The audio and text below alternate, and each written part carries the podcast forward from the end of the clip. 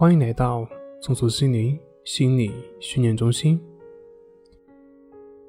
今天要分享的作品是：疾病不是问题，不知道什么是疾病才是问题。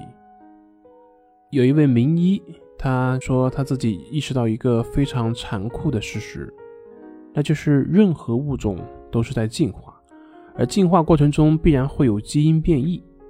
所以从这个角度上来看，那些罕见的疾病本质上就是基因变异。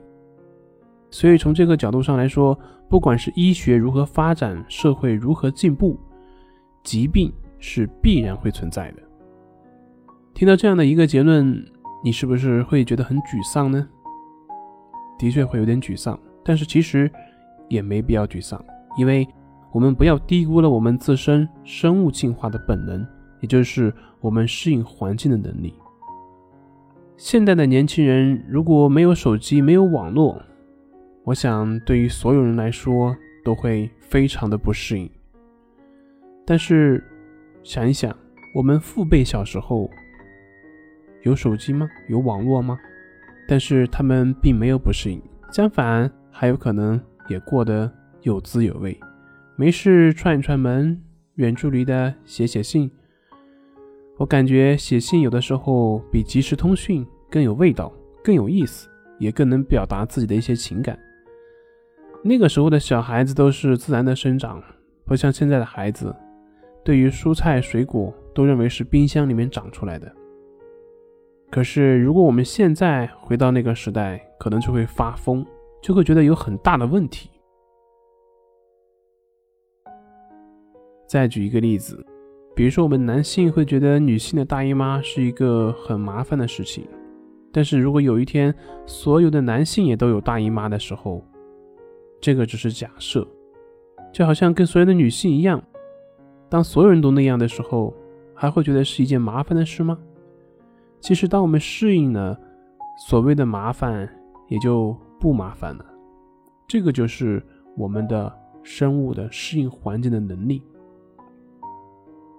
话又说回来，我们说那些疾病，所谓的疾病不过是跟正常人不一样的某些表现而已。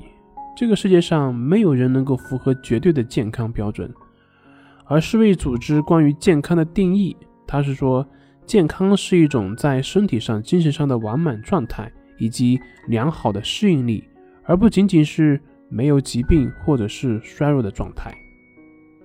我们可以注意一下。他说的健康是一种状态，是一种适应能力，而不是指所谓的症状的消除，而不是指没有疾病。所以，不管医学如何发展，不管社会怎么进步，疾病是必然会存在的。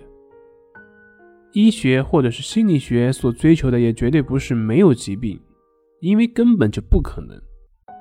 而心理学所让你做到的，就是学会带着症状。适应症状，适应社会，达到所谓的和谐的状态。